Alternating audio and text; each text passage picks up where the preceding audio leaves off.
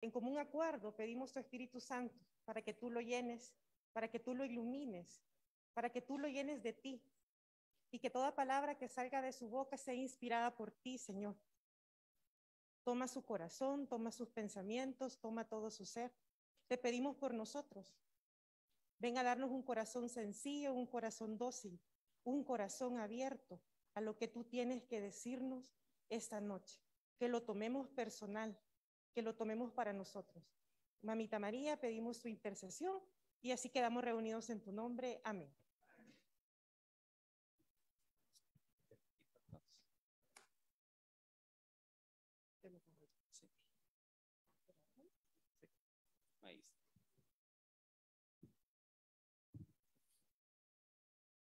Muy buenas noches, San Juan, ¿cómo están? Que Dios me lo bendiga. Mire qué bendición ha sido verlos en poco tiempo de nuevo. Esta noche vamos a hablar de una palabra que a todos nos compete, que es decisiones. ¿Quién ha decidido algo este día, algo trascendental en su vida? Levante la mano. Gloria a Dios. ¿Quién va a decidir algo mañana? ¿Quiénes tienen hijos acá? Levanten la mano. Y ellos deciden también. Amén, ¿verdad? ¿Y sus papás deciden también? También. Entonces, mis hermanos, este tema es para todos.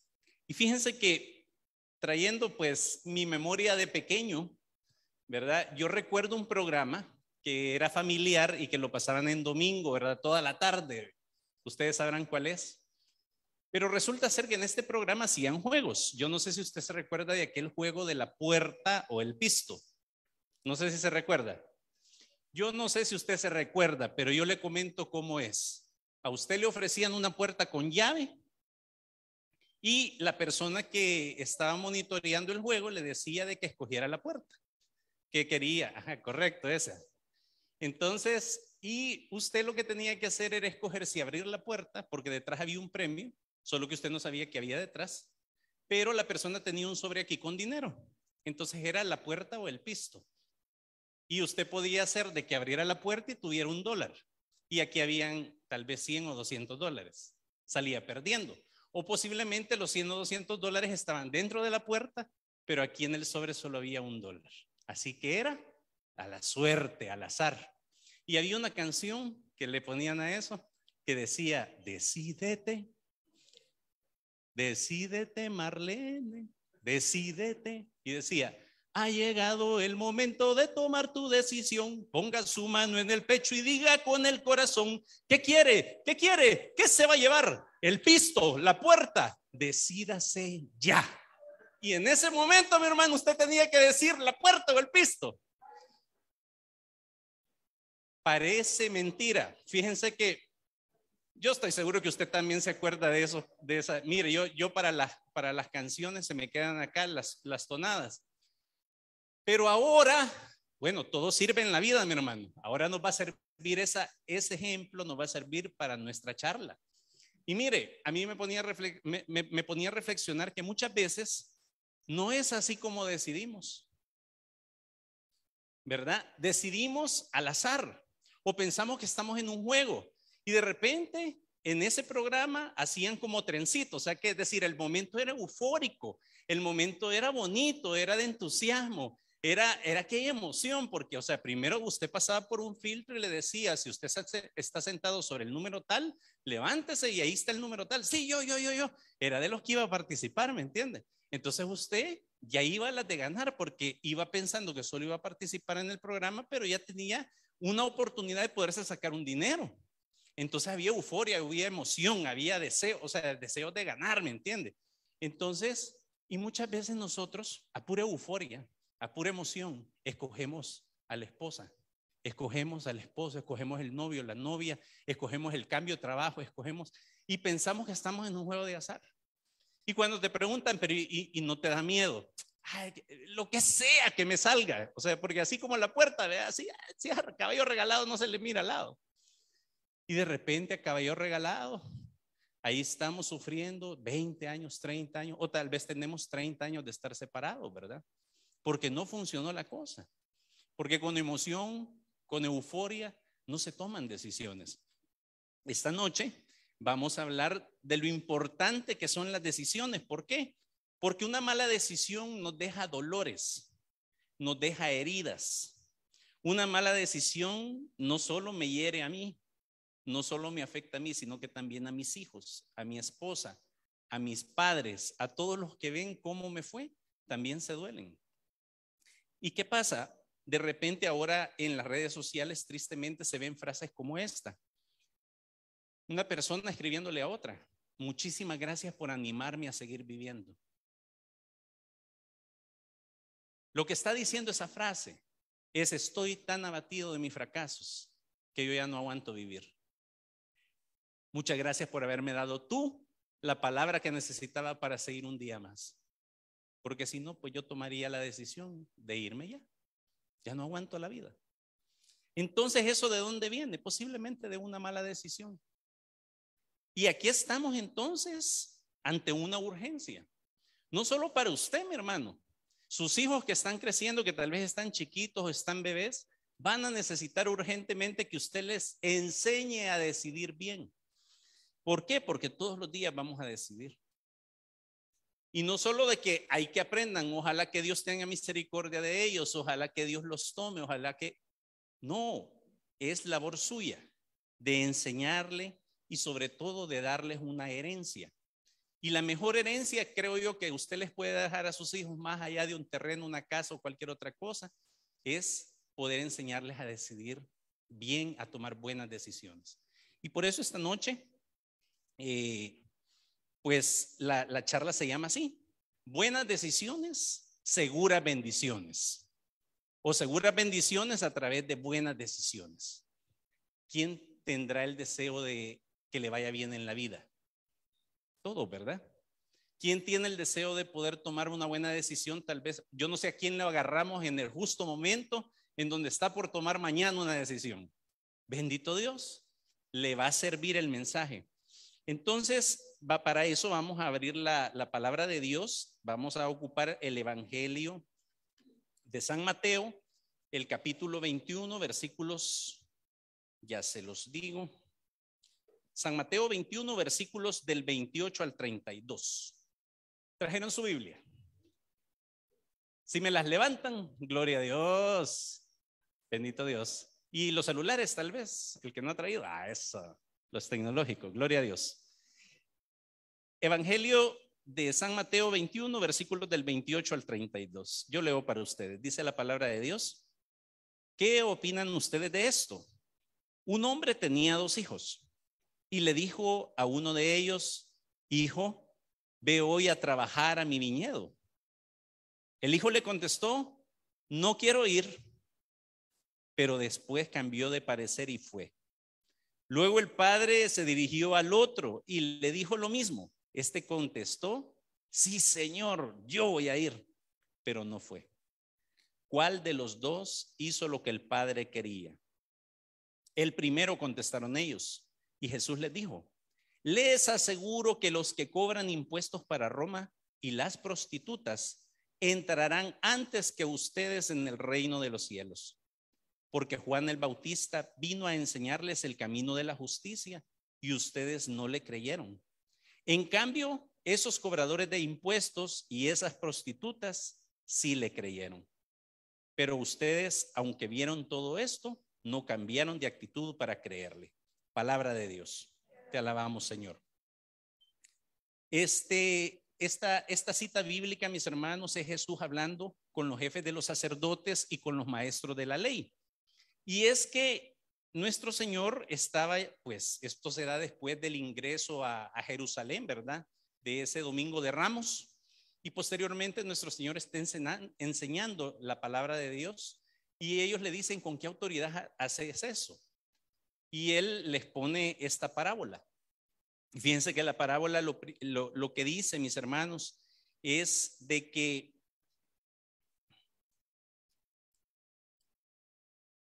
nuestro Señor ocupa esta parábola como un recurso final para dar luz a estos jefes de los sacerdotes acerca de la decisión más importante que nosotros, que un hijo de Dios tiene que tomar. Y la decisión más importante es hacer la voluntad de Dios.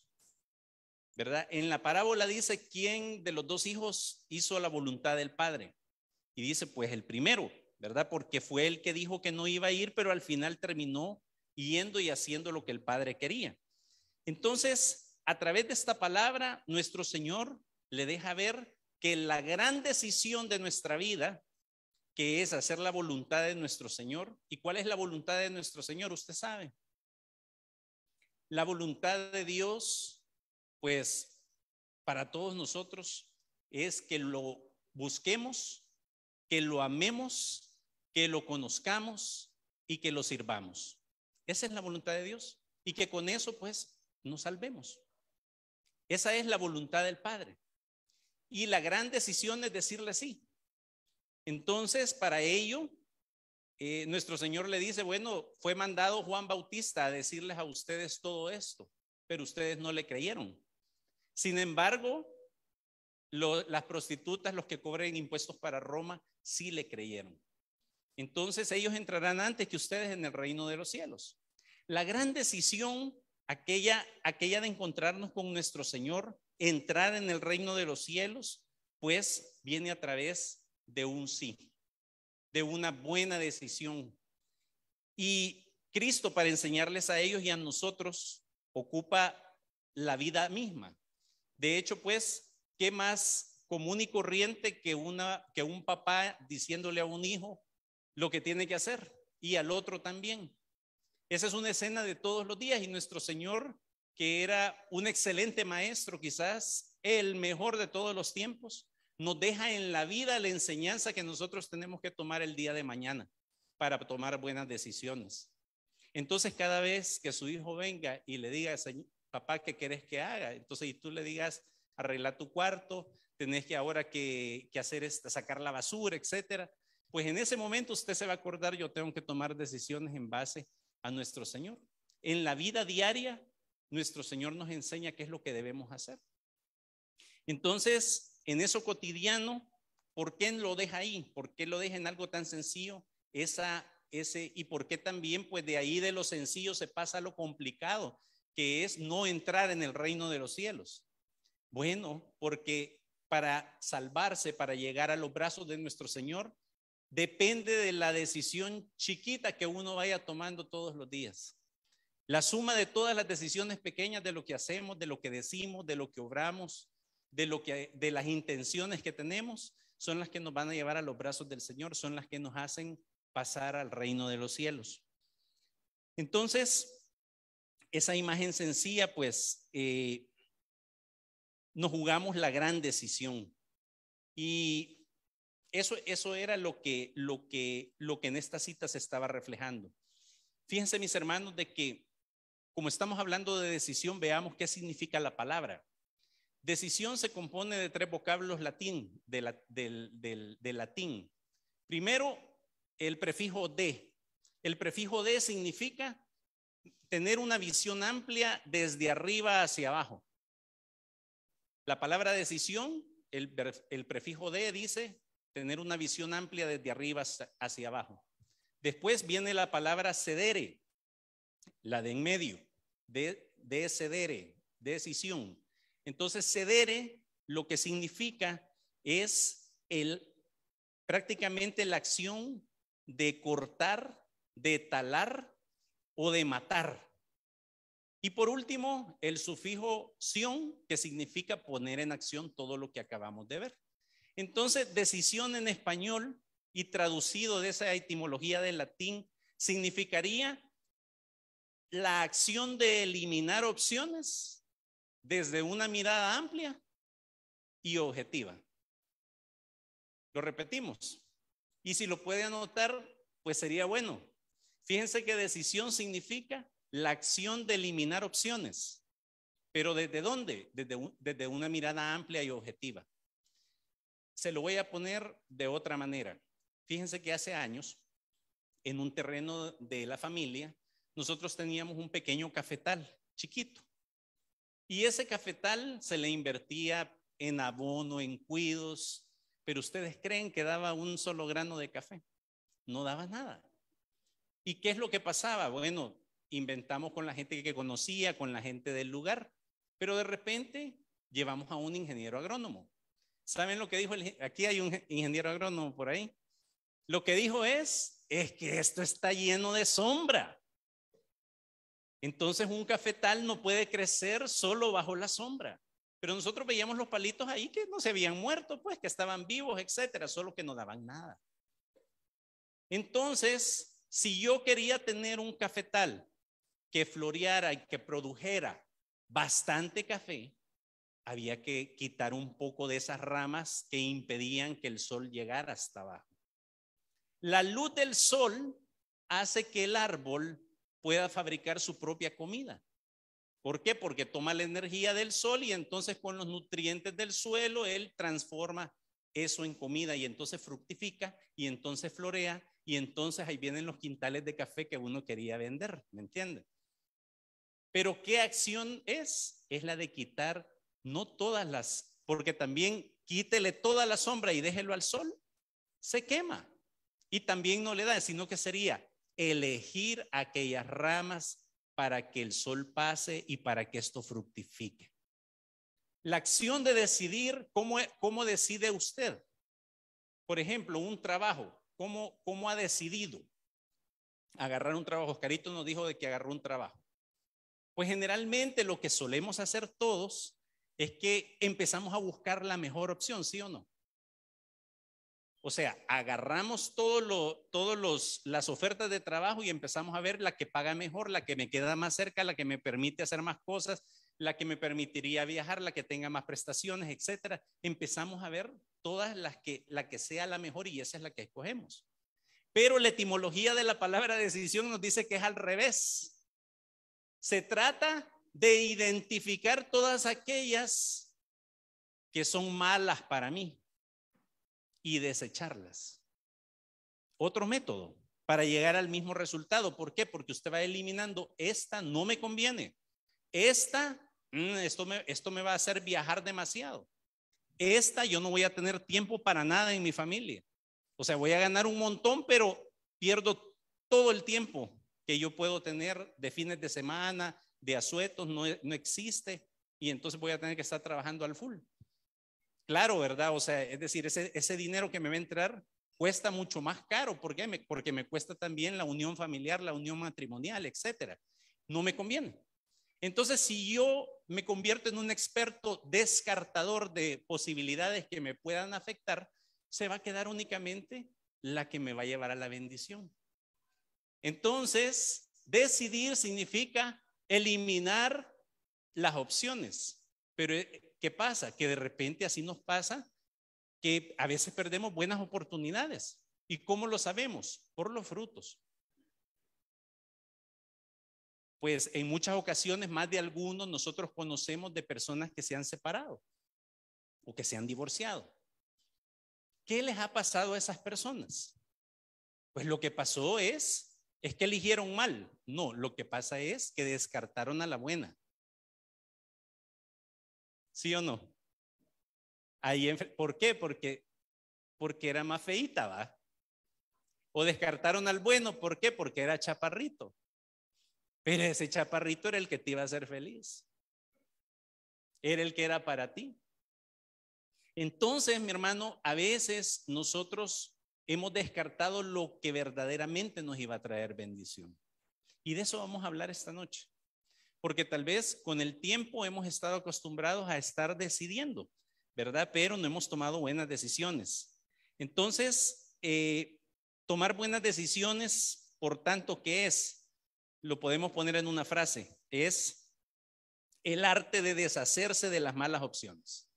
Tomar buenas decisiones significaría el arte, o sea, porque es un arte, mi hermano, porque para poder deshacerse de las malas opciones Obviamente, usted tiene que conocer bien. No vaya a ser que se deshaga de la opción verdadera que le va a llevar a la bendición.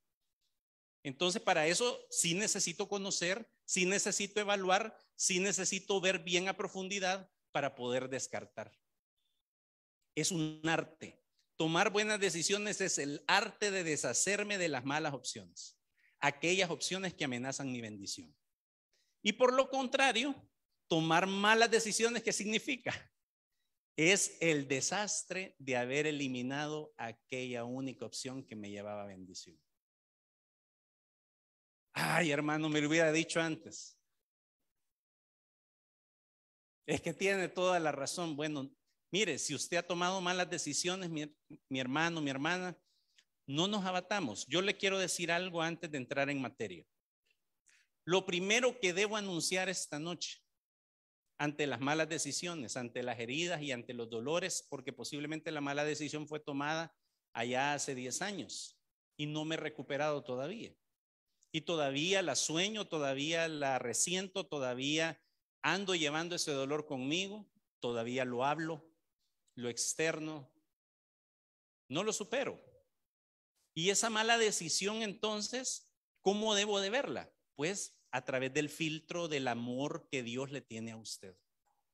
Yo le tengo que decir a usted, amado hermano y hermana, que Dios lo ama. Eso es algo que siempre se lo voy a decir porque así es. Dios nos ama con amor eterno y el amor que tiene por nosotros, pues es una noticia que debería de llegarnos a nuestros oídos y a nuestro corazón. Es una noticia grande, es una noticia máxima, es una noticia que debemos recordarla todos los días. Dios no se cansa de amarnos.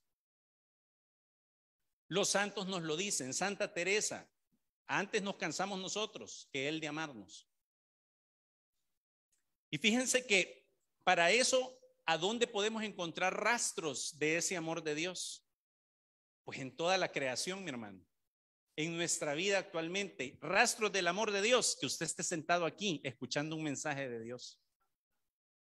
¿Por qué? Porque pudiera estar en otro lugar. Bendito Dios por su corazón, que tiene la paciencia de estar acá.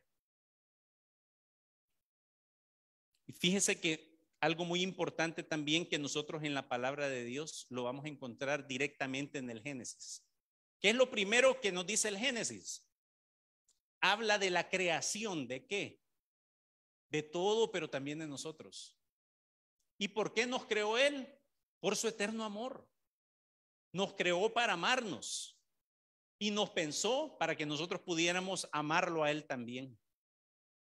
Es una carta de amor, la, palabra de Dios. ¿A dónde más hay rastros del amor de Dios para nosotros que lo podemos ver ahora que lleguemos a la casa o en el, o en el celular? Busque catecismo de la Iglesia Católica, numeral número uno. En el numeral número uno del catecismo de la Iglesia Católica nos habla del amor de Dios. Dice, Dios te creó libre, te ha hecho heredero de una vida de bienaventuranza. Él te llama, te ayuda, está presente, te cuida para que puedas buscarlo, para que puedas conocerlo, para que puedas amarlo, para que puedas servirlo.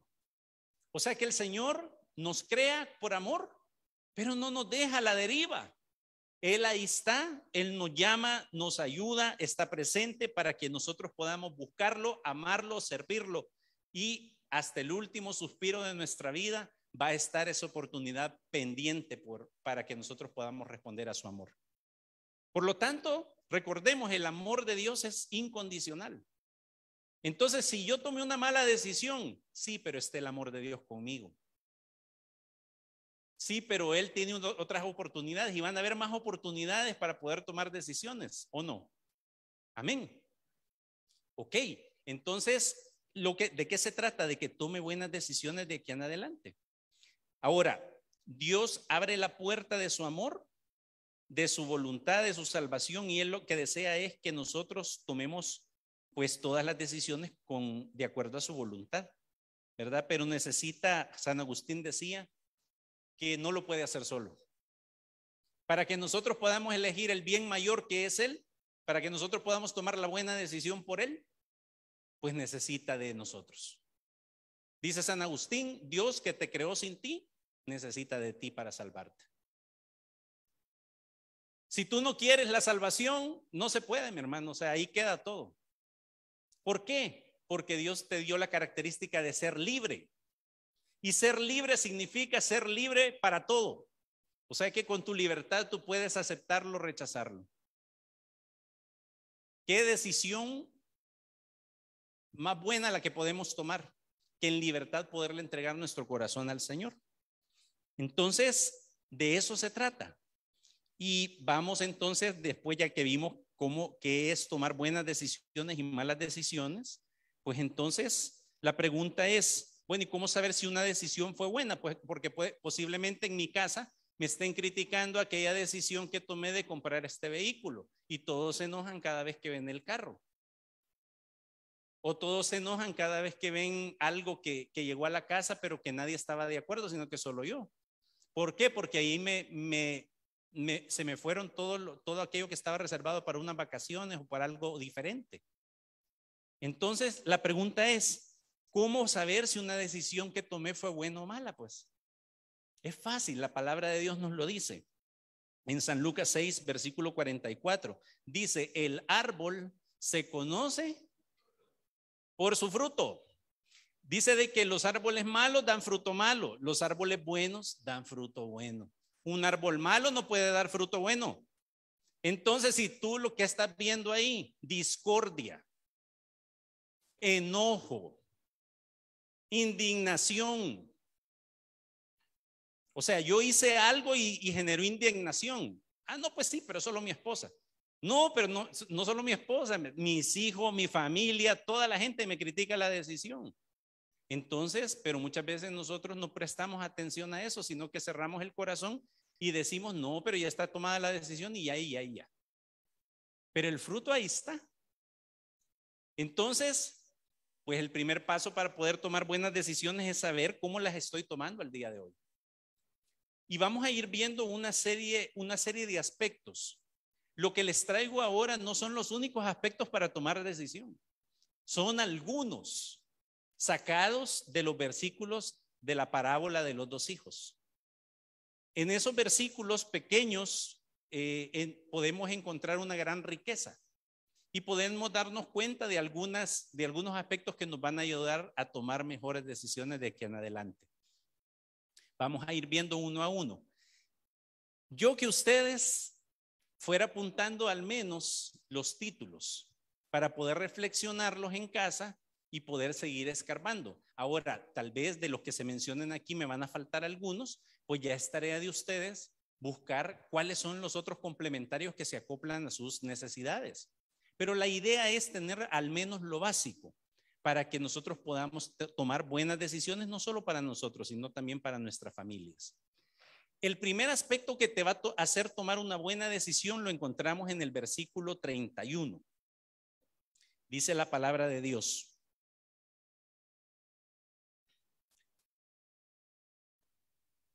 Nuestro Señor Jesús les preguntó, ¿cuál de los dos hizo lo que el Padre quería?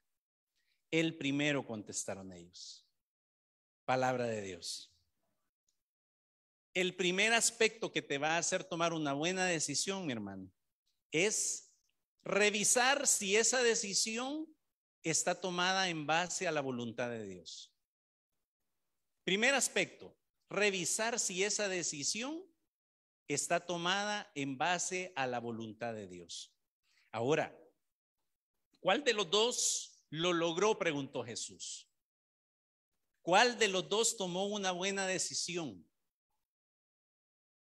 La palabra, la palabra esta noche nos dice de que, de que habló de una herencia, habló de que Juan Bautista había llevado pues la palabra de Yahvé a todos los corazones para que pudieran conocer la justicia del Señor y poder entonces entrar en el reino. El Señor habla de entrar o no entrar en el reino. Por lo tanto, eso es una herencia de un padre hacia un hijo. Y en este caso, pues imagínense, ¿verdad? Que si ese terreno que se mandó a trabajar por, este, por, por parte de este padre, hubo un hijo que trabajó y otro que no. Entonces se puede asumir que también hubo un hijo que heredó y otro que tal vez no, ¿verdad? No fue parte de la herencia. Ahora la pregunta es, ¿y usted cuando muera, cuando llegue al reino de los cielos, usted va a querer tener el, el pasaporte para la eternidad o para el otro lado? ¿Cuál, cuál pasaporte va a querer? El del reino de los cielos, ¿verdad? Entonces hay una herencia en juego. Si nosotros estamos tomando decisiones que van en contra de la voluntad de Dios, realmente perdemos la herencia. Eso tenemos que tenerlo muy claro. ¿A cuál de los dos lo logró? Pues el primero. ¿Cuál de los dos tomó buena decisión y por qué tomó buena decisión? Porque heredó al final la voluntad del Padre. Y fíjense que eh, dice de que, de que quien, quien hizo la voluntad del Padre en la Biblia Jerusalén habla, aquí habla de quien hizo lo que el Padre quería, pero en la Jerusalén dice, ¿quién hizo la voluntad del Padre? Ahora, la voluntad del Padre es que lo busquemos, que lo conozcamos, que lo amemos, ¿verdad? Que nos salvemos y que recibamos su herencia. Ahora, la voluntad del Padre también la podemos leer en Romanos 12.2. Romanos 12.2. La palabra de Dios nos dice, no vivan ya según los criterios del tiempo presente. Al contrario, cambien su manera de pensar para que así cambie su manera de vivir y lleguen a conocer la voluntad de Dios. Es decir, lo que es bueno, lo que le es grato, lo que es perfecto. Palabra de Dios. Entonces, mi hermano, ¿cómo es la voluntad del Padre? Pues el Padre, ¿qué es lo que quiere para nosotros? Todo aquello que es bueno. La pregunta vendría entonces, la, decisión que acabo de tomar o la decisión que estoy por tomar, ¿es buena?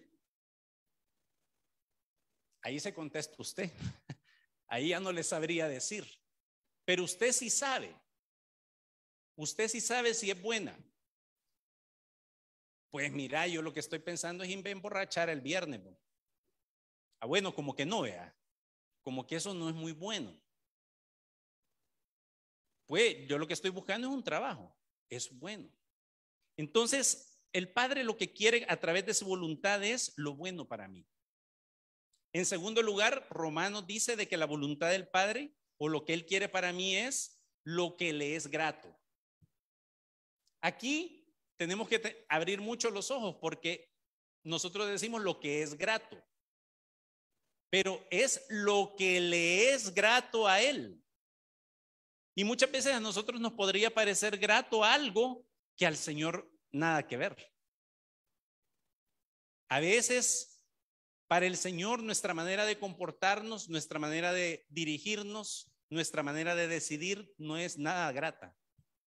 ¿Por qué? Porque se toma en base a la soberbia, en base al orgullo, porque nosotros anteponemos nuestros propios pensamientos, nuestras propias experiencias, lo que nosotros queremos, y eso no le es grato a Él. O si no, bueno, de repente, ¿cómo se llama? Estamos decidiendo de esta manera. Hace años, yo pues en el ambiente de los seguros, ¿quién tiene seguro para carro, para casa, para, o algún seguro? ¿Verdad? Entonces, últimamente, pues yo no sé si tránsito está pidiendo, en otros países tener un seguro para carros es pues mandatorio, obligatorio. Bueno, pero entonces, ¿qué significa? De que de repente yo firmo un contrato en ese seguro, ¿verdad? Usted tiene que pagar 300 dólares de deducible cada, cada vez que usted choque este carro. Pero como yo soy amigo del corredor de seguro, vea. Entonces de repente yo choqué. Mira, fíjate que hace como dos meses me le pegaron ahí atrás. No podemos ahí hacer como que vea. O sea, maquillar el reporte de manera de que entonces el guardafango y, el, y, el, y, todo el bomber trasero también se vaya, ¿verdad? Y de un solo me pita el costado. La decisión me grata a mí, ¿vea? Porque me ahorro unos centavos porque lo iba a pagar de mi pisto lo demás. Pero el tema es que no le grato a Dios porque tú firmaste un contrato. No, pero ¿y qué tienes y toda la gente lo hace? Y es más, ¿cuánto roban todas esas instituciones que nos han defalcado? Y entonces pensamos que porque han robado nosotros podemos robarles a ellos. Ladrón que, logra, que roba ladrón, dice.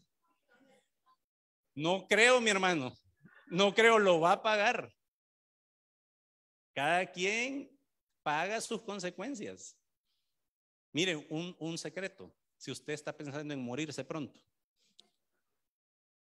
pague sus deudas.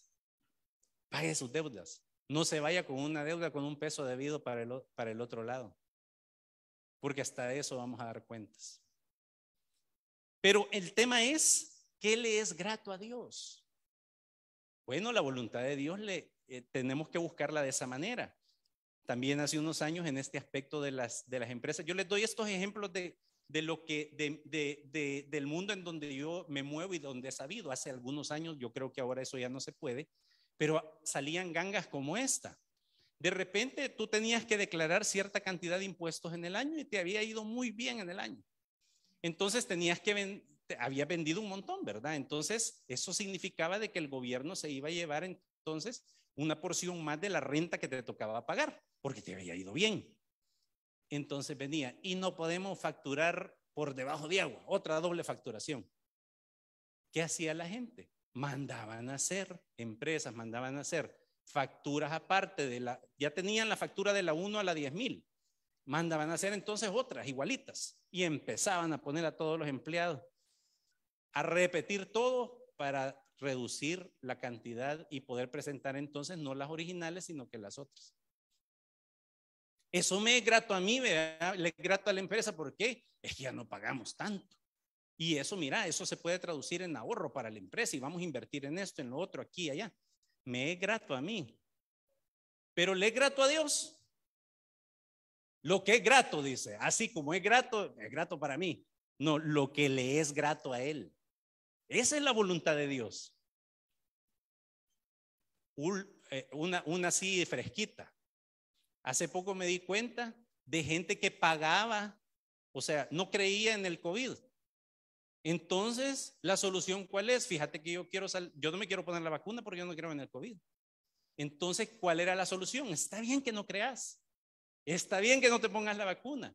El problema es, pero como es necesario, me piden el volado ese para poder salir de un país, voy a pagar. Ah, qué bonito, ¿verdad? Entonces, ¿qué pasó? No, pues sí, mira, pero de alguna manera tengo que hacer porque yo tengo mis propios... Y están esos conflictos en la mente. Pero pregunta, mi hermano, ¿le es grato a Dios que tú mientas? Es que esa es la cosa. Si nosotros vamos a hacer la voluntad de Dios, hagámosla bien. ¿Por qué? Porque queremos decidir bien. Y porque queremos que nuestra bendición sea segura. Por esa razón. Es difícil, o sea, todo lo que les estoy diciendo, mis hermanos, necesita pues un corazón dispuesto a aprender, un corazón dispuesto a cambiar, un corazón dispuesto a mirar las cosas como las ve Dios. Para eso la, el don de la sabiduría.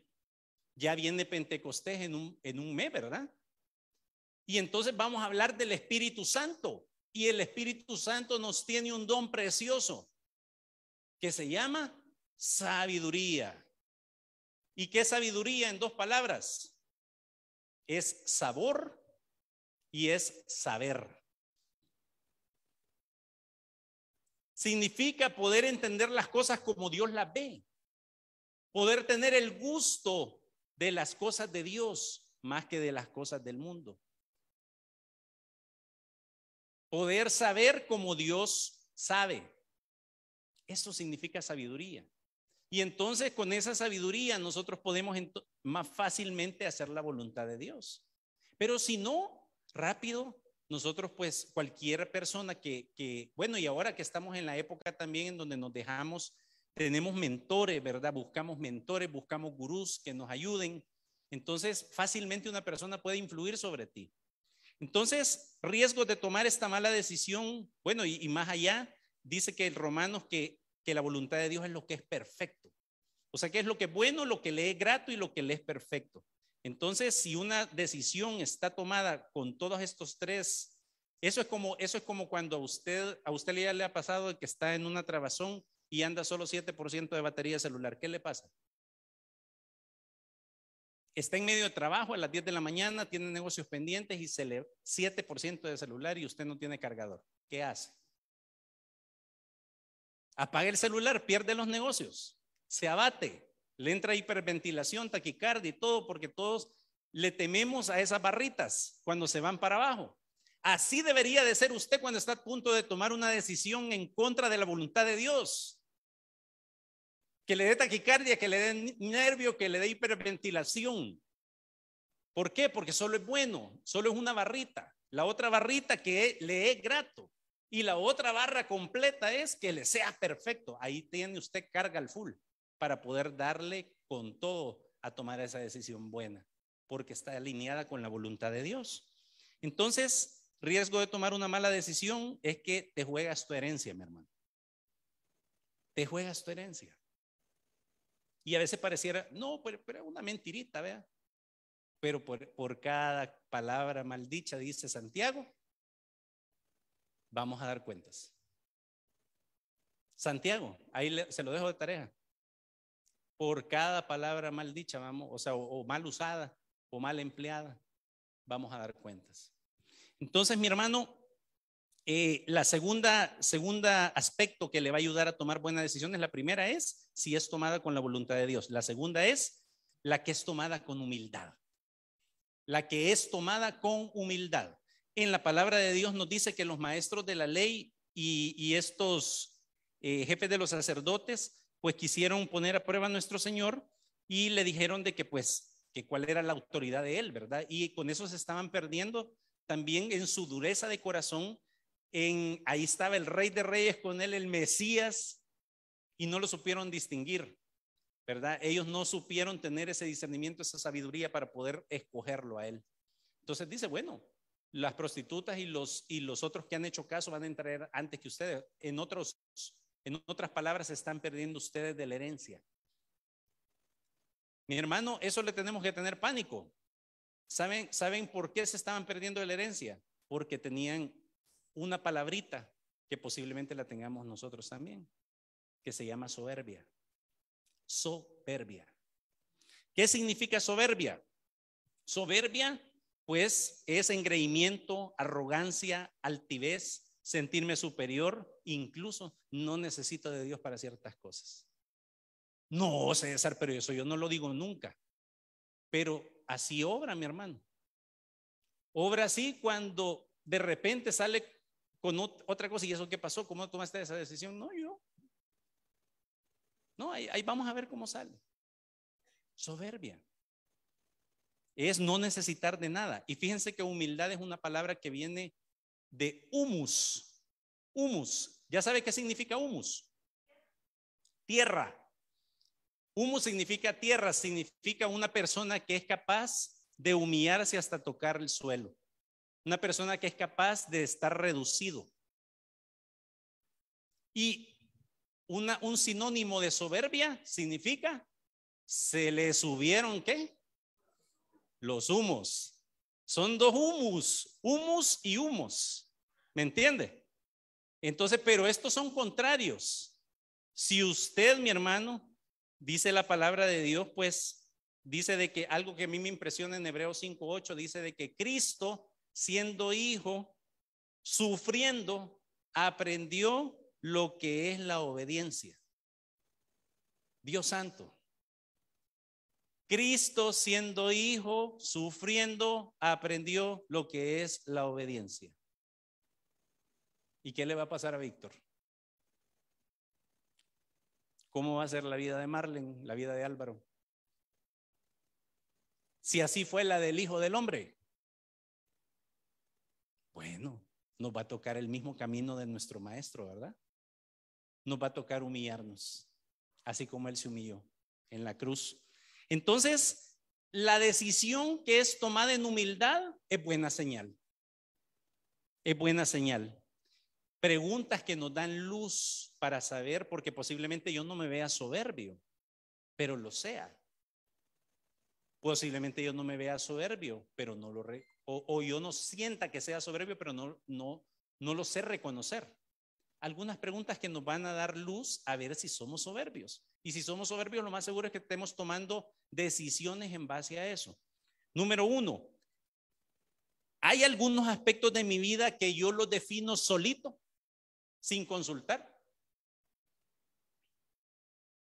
Respóndaselo usted. ¿Hay algunos aspectos de mi vida que yo no necesito de nadie para resolver? Ni los consulto, ni los platico, ni los digo. Pero es que soy sola. Pero es que yo vivo solo. Yo tengo 25 años de estar solo. Ahí solo por eso va a hacer lo que usted quiere. Para eso están los sacerdotes, los confesores.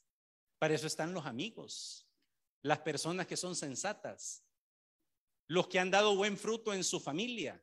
Lo que yo tal vez estoy a punto, por ejemplo, una persona sola, se va a ver tentada siempre a buscar a alguien. ¿Y cómo le va a hacer? ¿Se va a casar? No, yo ya no, para eso ya no. Ya estoy muy grande para casarme. ¿Y cómo le va a hacer, pues? Para esa relación sin matrimonio.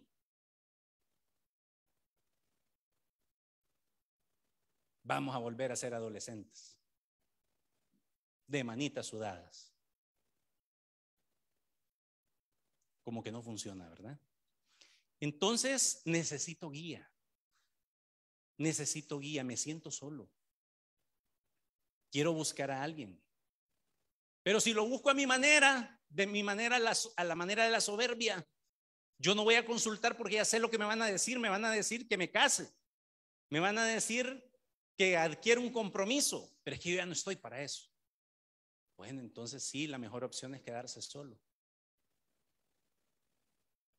Pero es preferible que te quedes solo, mi hermano, a que te pierdas la herencia a que te pierdas el reino de Dios por una mala decisión. Entonces, otra, otra pregunta, ¿en qué áreas me siento sabio y fuerte? ¿En qué cosas mías nadie puede meterse?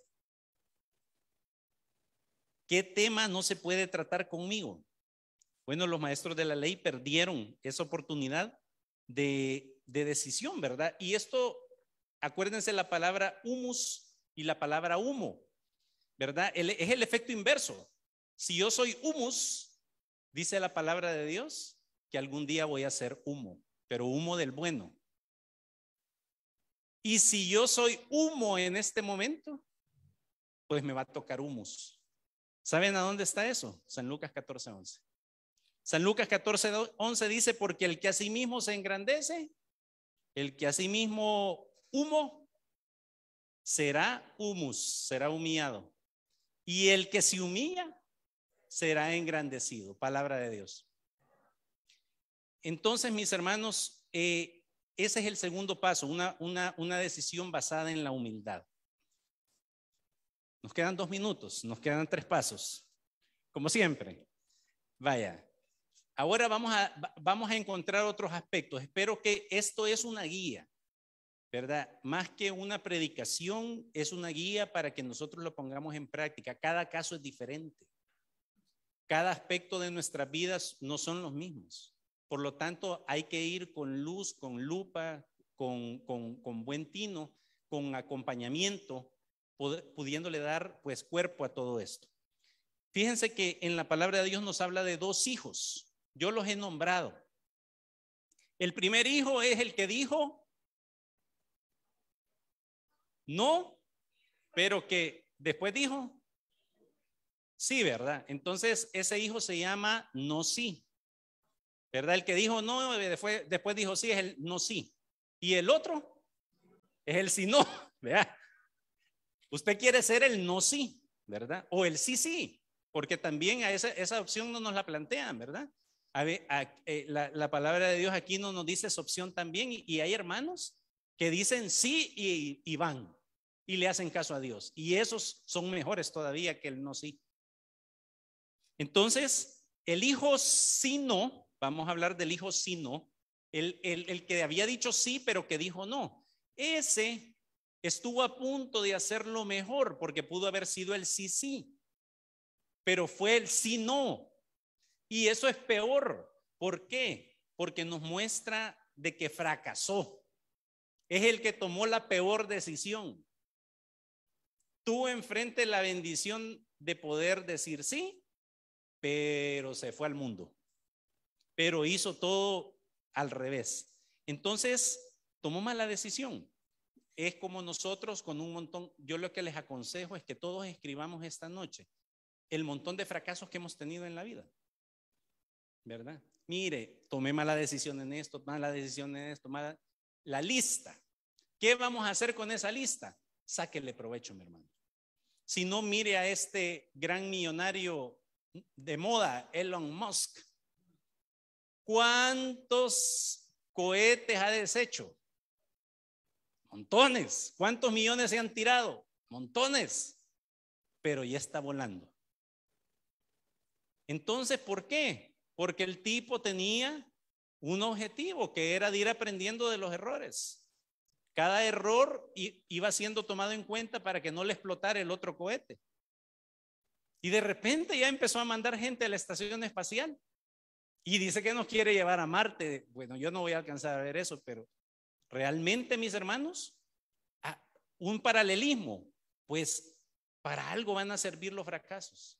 Para algo van a servir las malas decisiones, al menos para no volverlo a hacer, para no pasar por ahí. Capitalicémoslo, saquémosle jugo, saquémosle provecho capitalicemos de los errores. ¿Sabe para qué sirven esos errores? Para que usted se los cuente a sus hijos.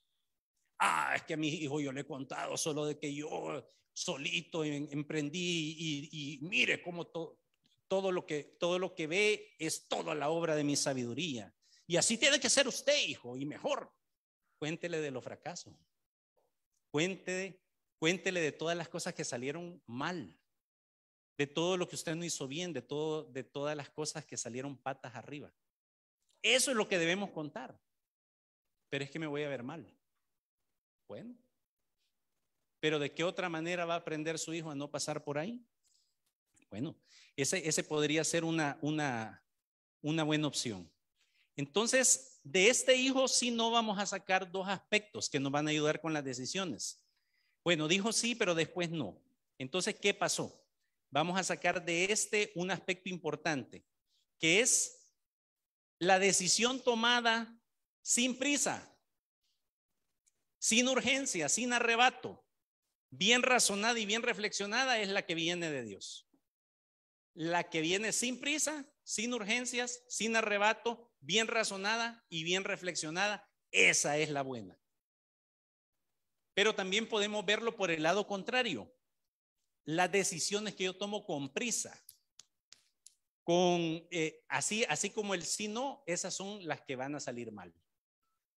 Y en esta época es bien difícil. ¿Por qué? Porque todo, todo cambió ya, ¿verdad? De hecho, ya hasta los, hasta los, ¿cómo se llama? Hasta las cositas, las motos esas que le van llevando a uno la comida, hasta tienen la frase ya, ¿verdad? O sea, es decir, que todo es para ayer, para hoy, de repente, pues las quejas son en redes sociales de que, mire, me habían dicho que en dos minutos estaban aquí, qué barbaridad, se han tardado cinco. Todo lo queremos así. Ahora ya ni siquiera tenemos que firmar el voucher. No se ha fijado quienes tenemos. Ahora todos tenemos tarjeta de crédito, tenemos tarjeta de débito, o nos depositan ahí, pero nosotros pagamos con eso. Ni siquiera usted tiene que firmar. Y usted se ha gastado el montón de plata y dice, y no lo voy a firmar, por lo menos le voy a echar un gancho ahí. No, ya no es necesario pago rápido, le dicen a uno. Todo es así. Y como todo es así, entonces las ofertas también vienen del 10, del 20, del 30, del 80%. ¿No ha terminado usted de salir del Día de los Enamorados y ya tiene el Día de la Madre y después ya tiene la, tiene, bueno, ah, ya tuvo, tuvo Semana Santa y después viene agosto y total que es una gastadera todo el año. Pues. Y usted tiene que sacarle jugo, pues porque en eso viene todo aquello que a usted lo tienta, que a usted le llama la atención. Entonces, todo es para, para ayer. Bueno, todos los días de repente llaman ofreciendo 30 mil dólares para un vehículo nuevo. Sáquelo, es para usted. Es porque usted se lo ha ganado. Pero yo solo gano 800 dólares. No importa, agárrelo. Es para usted, ¿verdad? Es que a ustedes que se lo hemos dado.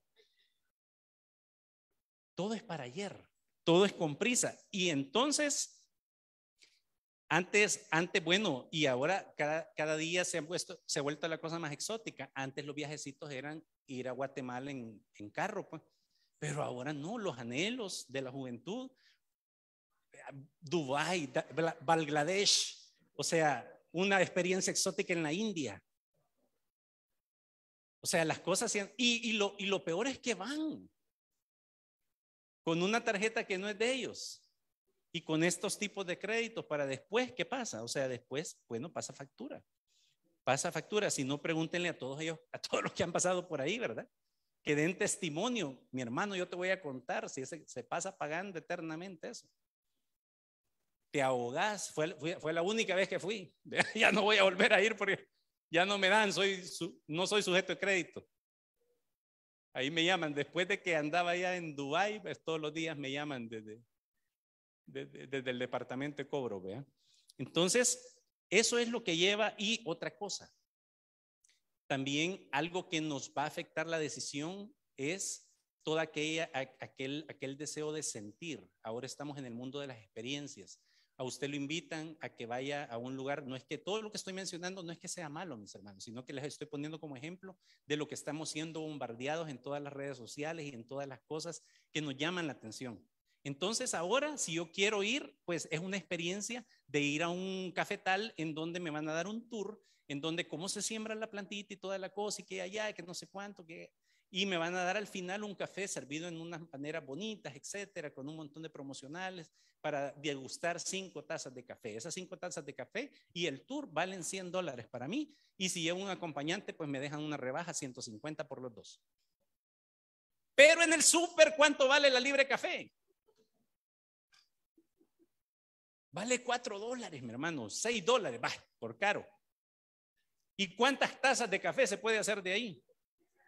Pero es que no es el cafetal en mi casa, vieras qué feo es tomarse el café. Pero entonces yo lo que quiero es sentir la experiencia. Y de repente, a puro experimento, vamos probando parejas. Y entonces pasa de que de repente la señorita pregunta, bueno, mira, y ya llevamos cinco meses, ¿y qué somos? Mi amor, somos lo que querés tú que seamos. No hay palabras que puedan describir eso, mi amor. Demos un paso para, para casarnos. Es que no hay papel. Nuestro amor va mucho más allá.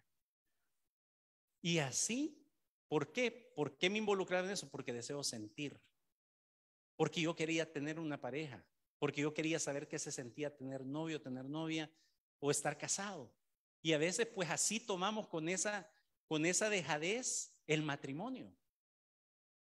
Y lo peor que podemos hacer antes de casarnos es no pedir consejo. Por lo menos la Iglesia Católica nos exige unas charlas prematrimoniales, pero debería de buscar usted algo más. En la comunidad nosotros tenemos, antes de que se casen, tenemos la bendición de poder darles testimonio a los que ya estamos casados, a lo que van. Cuando yo estaba en, mi boda, yo bien contento, bailando, ¿verdad? En mi boda. Y viene un primo, ¿verdad? Con otro primo mayor. Me dice, y yo no sé este qué ha hecho, bien, bien feliz según él, es broma lo que ha hecho aquí. Yo bailando, ¿eh?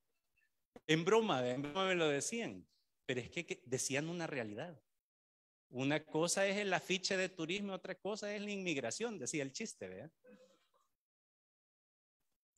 Entonces, mis hermanos, ¿cómo se toma una decisión sin prisa y sin urgencia?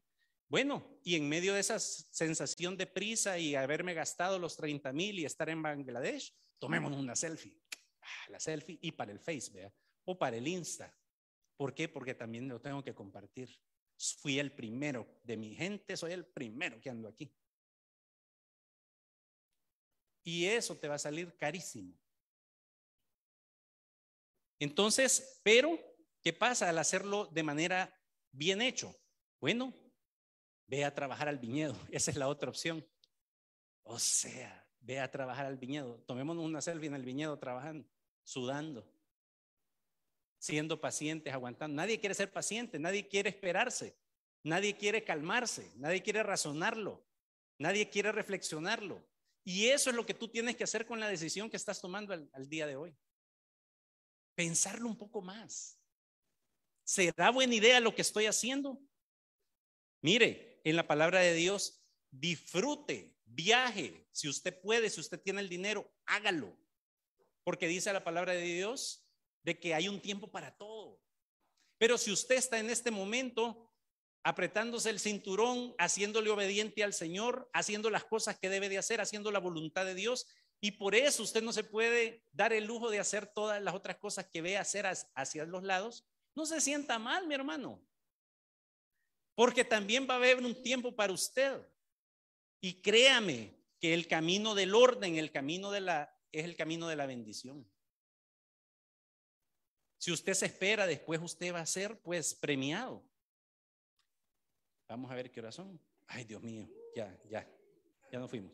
Bueno, vamos a, vamos a tomar tres minutitos nomás. Pues sí, para no dejarlo, para no dejarlos a media, ¿verdad?